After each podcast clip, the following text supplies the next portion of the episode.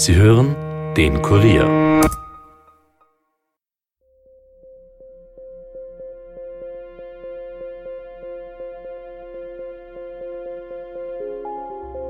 Herzlich willkommen zu Dunkle Spuren, dem True Crime Podcast des Kurier, in dem wir ungelöste Kriminalfälle aus Österreich neu aufrollen.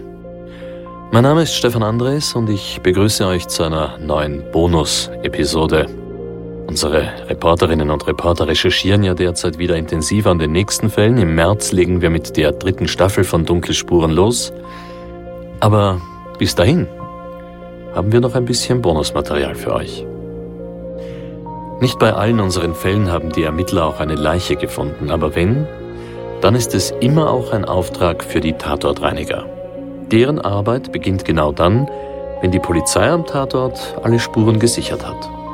Ja, und wie es so ist, einen Tatort zu betreten, mit welchen Mitteln man Leichenrückstände beseitigen kann und wie man überhaupt zu so einem Beruf kommt, das hat mein Kollege und dunkle Spurenproduzent Elias Nabmesnik eine Tatortreinigerin gefragt. Hören wir uns das Interview doch einfach an.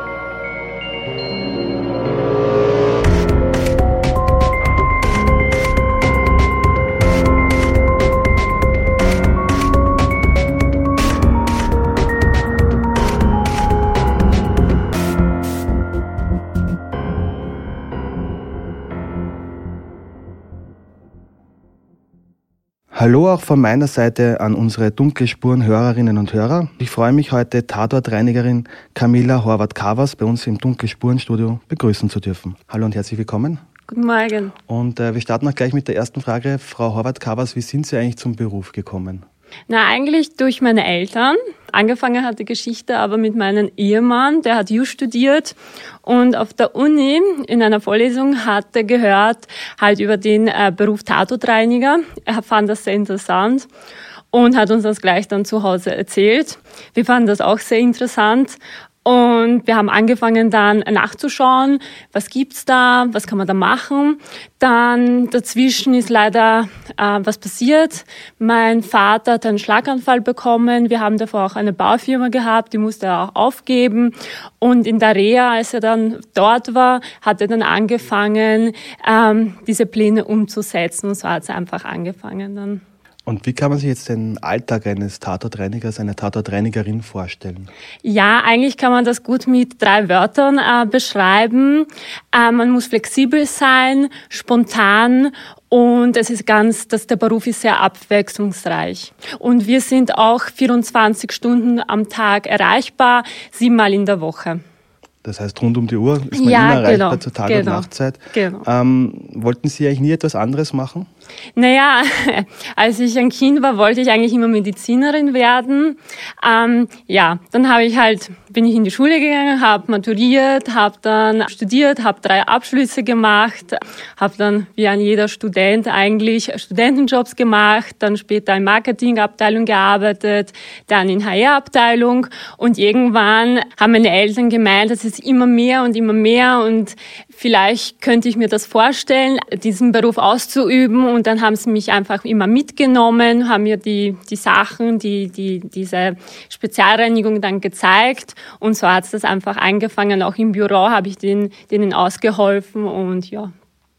Einer der ersten Fragen, die ich mir gestellt habe bei der Vorbereitung zu dem Interview, war, wer ruft Sie eigentlich an? Ist das, sind das Angehörige? Ist das vielleicht die Polizei? Ist das die Rettung, die Feuerwehr? Wer ruft Sie an? Mhm. Naja, zu 90 Prozent Privatpersonen und die Hausverwaltungen. Das heißt, ja. wenn die Hausverwaltung, wenn jemand äh, alleine gelebt hat und äh, schon länger tot ist, dann ist es meistens die Hausverwaltung. Ja, ne? genau. Hm.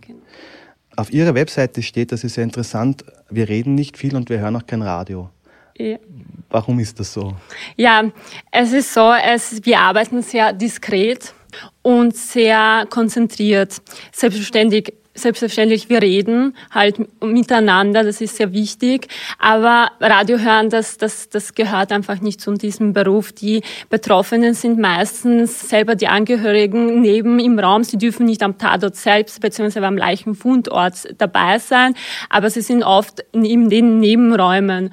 Und es ist einfach, das, das darf einfach nicht sein, dass man Radio hört, weil man muss einfach auch auf die Betroffenen achten und genau diskret immer sein und, und leise und genau. Mhm. Was war denn bisher Ihr schwierigster Einsatz?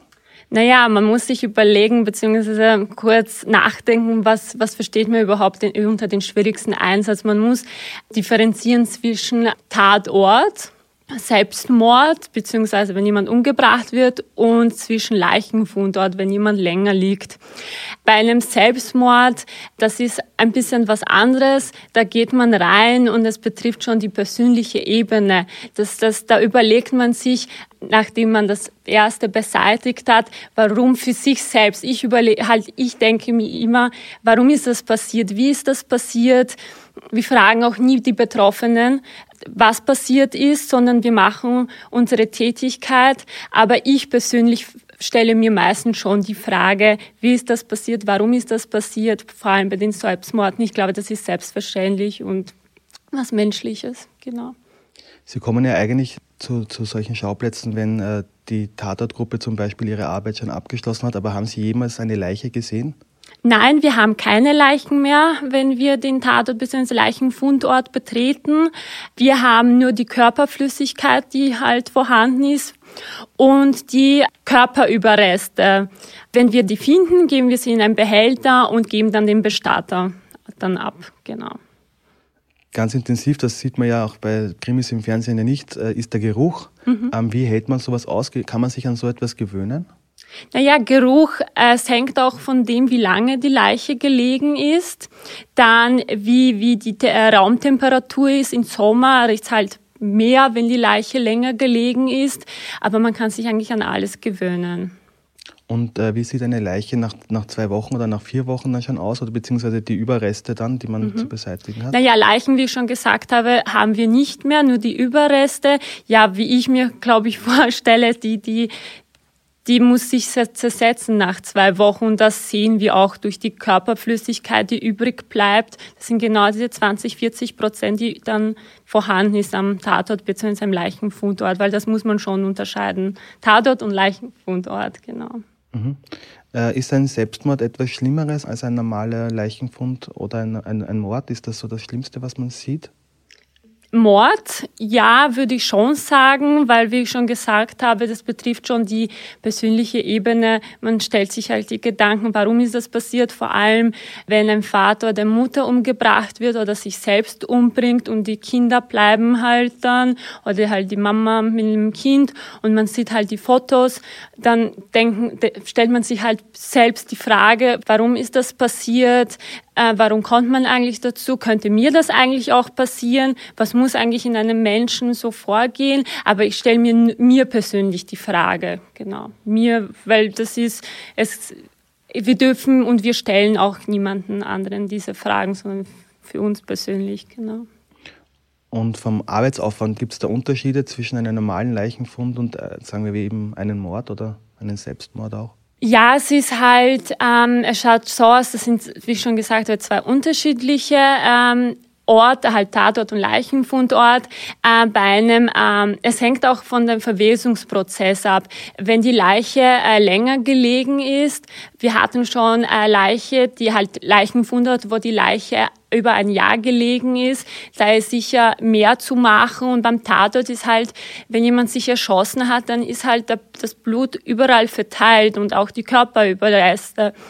Und das ist auch, das sind zwei unterschiedliche Tatorte, wo, wo einfach unterschiedlich gearbeitet wird.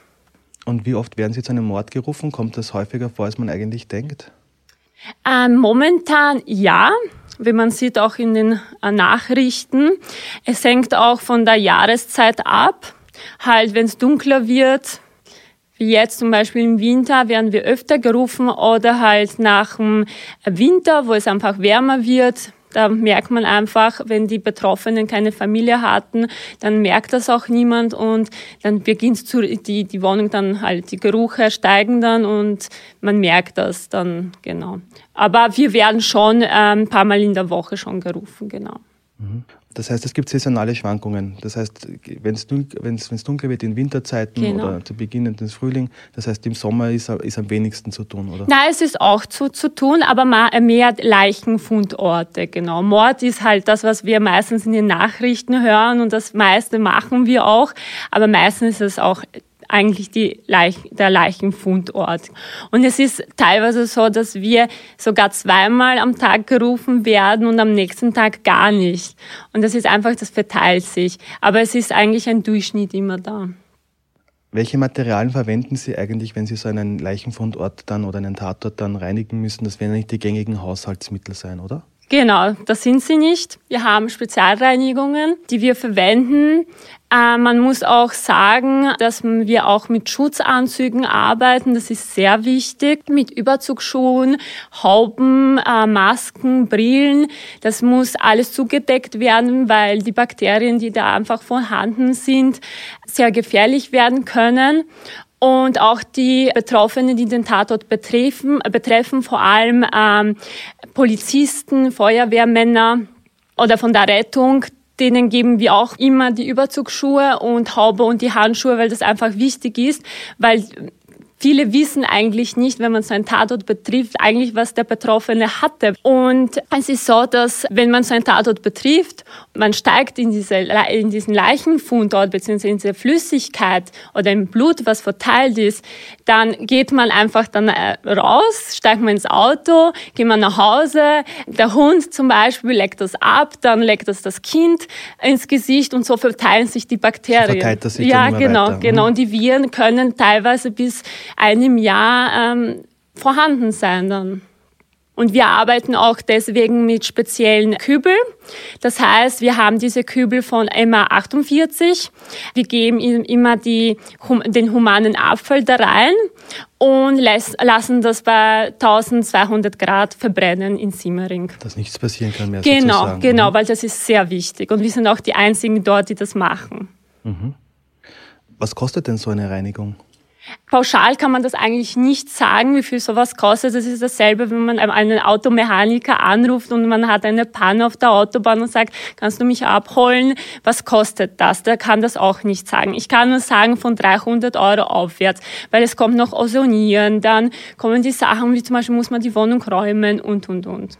Ja, und ich habe Sie auch gefragt, eben diese Reiniger, diese die Spezialreiniger, die sind ja wahrscheinlich auch nicht billig, oder? Nein, das sind nicht billig. Das sind spezielle Reinigungen, die äh, Reinigungsmittel, die wir verwenden und die sind nicht, nicht billig. Deswegen Kommt da jeder zu diesen Reinigungsmitteln nein, oder nein. ist das nur für Sie? Genau, das ist äh, für das sind spezielle Mittel, die man nicht äh, einfach so verwenden kann, weil sie können sehr äh, reizbar sein und sogar wenn man gewisse Mittel ähm, mischt, kann es sehr gefährlich werden für die, für die das verwenden auch.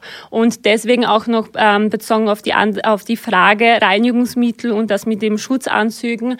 Äh, wir haben ein Gütesiegel deswegen bekommen. Es ist ein, ein Siegel von der Hepatitis-Gesellschaft. Wir sind auch die einzigen in Österreich, die das bekommen haben, für diese Hygiene, die wir auch haben am Tatort mit diesen Kübeln und auch mit der Supervision von den Psychologen, dass ähm, wir betreut werden, auch unsere Mitarbeiter. Genau. Haben Sie eigentlich die Serie Tatortreiniger gesehen? Die läuft gerade auch auf Netflix. Ähm, was sagen Sie dazu? Ja, die habe ich mir jetzt angeschaut und ich fand die Serie sehr lustig, sehr amüsant, aber sie hat eigentlich nichts mit uns zu tun. Das heißt, genau, er macht alles falsch, was man falsch machen kann. Das heißt nicht sehr realistisch, die Serie. Nein, ja. nein.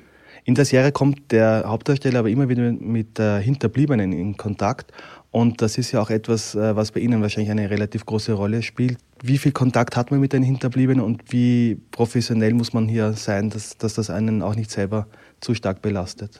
Naja, wir haben schon Kontakt mit den äh, Hinterbliebenen. Es ist meistens so, dass wir, wenn wir den Tatort betreten, bleiben wir in dem Raum und die Hinterbliebenen sind meistens in den Nebenräumen und räumen auf.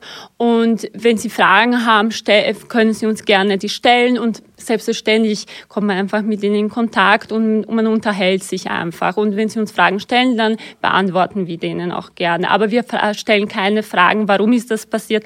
Das, das, das geht uns auch nichts an. Deswegen. Und was geht einem so durch den Kopf, wenn man dann den Tatort reinigt? Ähm, da wird man wahrscheinlich sehr viel nachdenken, wie was passiert ist auch, oder? Ja, wie schon gesagt, aber die persönliche Ebene wird irgendwie betroffen von dem Ganzen. Man stellt sich halt Fragen sich selbst. Warum ist das passiert? Kann mir das passieren? Kann das der Familie auch irgendwann passieren? Genau. Aber einfach, ich glaube, das ist was Menschliches, wenn man sich seine, seine Frage stellt. Kann man nach so einem Einsatz am Abend einfach dann abschalten, einfach eine Fernsehserie schauen und nicht mehr daran denken oder beschäftigt einen das länger? Ja, es ist so, es war eigentlich ein Lernprozess gewesen. Es ist selbstverständlich, dass man darüber nachdenkt. Ähm, aber es ist so jetzt, dass wir einfach zu Hause darüber sprechen. Das ist wie jeder Beruf, wie jeder andere Beruf auch, wie, wie bei den Ärzten, Rechtsanwälten und so weiter, dass man halt über den Beruf dann zu Hause spricht. Und das ist was ganz Normales. Und Sie haben auch angesprochen Supervision, das heißt, tauschen Sie sich dann auch mit einem Psychologen aus äh, über das, was Sie sehen, oder? Ja, genau, genau. Wir, wir sprechen darüber, damit wir das verarbeiten können. Ich habe auch noch nie davon geträumt, das ist schon mal gut, halt vom Tatort. Und wir können der, ähm, der Psychologin immer alle Fragen stellen. Sie kann uns Fragen stellen, dass wir das einfach besser verarbeiten können. Mhm. Sie haben ja zwangsweise sehr viel mit dem Tod zu tun. Äh, aufgrund Ihrer Arbeit, wie stehen Sie selber zu dem Tod? Beschäftigt Sie das auch oft? Naja, der Tod ist an sich was Normales. Menschen werden geboren, Menschen müssen sterben. Es hängt nur von, von dem ab, ob es sich um eine Person äh, handelt, die schon älter ist, 80, 90 und stirbt und da entsteht einfach ein Leichenfund dort oder ob das ein Kind betrifft oder einen Vater oder eine Mutter, die sich selbst umbringt oder umgebracht wird. Das ist dann was was mich mehr äh, mitnimmt, würde ich mal sagen. Mhm. Eine Frage wollte ich noch mal äh, stellen, auch zu dem Reinigungsprozess. Äh, wie lange dauert dann eigentlich so etwas? Naja, es hängt auch vom, vom, vom Tatort ab. Meist, äh, wir sind eigentlich immer an einem Tag fertig mit dem Tatort. Genau. Wenn wir das nur den Tatort selbst machen, dauert das eigentlich nur ein, ein Tag. Man kann von einer Stunde bis, bis zehn, zwölf Stunden dauern. Wie darf man sich in Ihrer Firma die Arbeitsaufteilung anschauen? Sind da eben alle am Tatort oder gibt es da unterschiedliche Aufgaben? Mhm. Naja, die meisten Tatorte mache ich mit der Mama. Wie Sie schon wissen, ist es ein österreichisches Familienunternehmen. Das heißt, die Tatorte machen wir nur mit der Familie. Aber das meiste wird halt ich und die Mama. Das wird von uns gemacht. Es ist halt wichtig, dass, dass das gut gemacht wird, diskret gemacht wird. Es ist einfach ein heiliger Raum für die, für die Betroffenen. Und da muss man einfach gut arbeiten, äh, diskret arbeiten. Deswegen haben wir auch keine Beschriftungen auf den Autos, auf unseren Anzügen. Und das loben sehr viele Betroffene, halt die Hinterbliebenen, sagen, das ist wirklich sehr gut und, und das mögen sie auch. Frau Horvath-Kavas, danke für das Gespräch. Es war wirklich sehr interessant, mit Ihnen zu sprechen. Und Ihnen, liebe Hörer, vielen Dank fürs Zuhören. Bis zum nächsten Mal. Danke.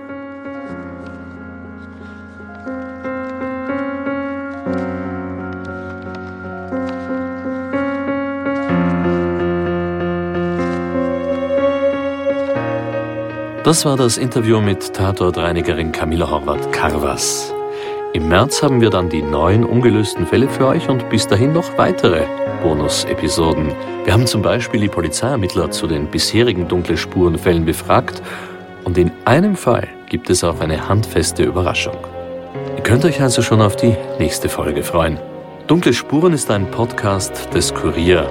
Moderation Stefan Andres, Reporter Yvonne Wiedler, Michaela Reibenwein, Elisabeth Hofer und Dominik Schreiber, Schnitt Tobias Peböck und Dominik Kanzian, Musik Tobias Schützenberger, produziert von Elias Nabmesnik.